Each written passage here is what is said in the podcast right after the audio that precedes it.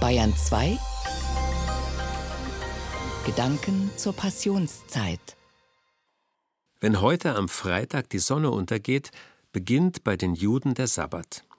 Keine andere Religion misst dem Ruhetag der Woche so hohe Bedeutung zu.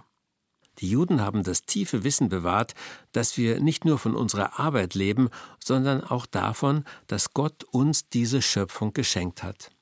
Damit das ausreichend gewürdigt wird, gibt es zahllose Vorschriften, was am Sabbat alles nicht getan werden darf. Kein offenes Feuer, keine Arbeit, keine Reise. Dazu kommt noch eine kuriose Idee in der jüdischen Tradition. Dort heißt es, wenn es gelingt, dass alle Juden in der ganzen Welt an einem Sabbat alle Sabbatgesetze absolut fehlerfrei einhalten, dann bricht das Reich Gottes an, dann startet der Himmel auf Erden. Woher kommt so eine Idee?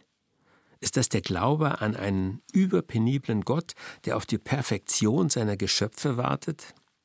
Nein, ich glaube eher, es ist eine wunderbar augenzwinkernde Sicht auf unser Leben, ein Meisterwerk des jüdischen Humors.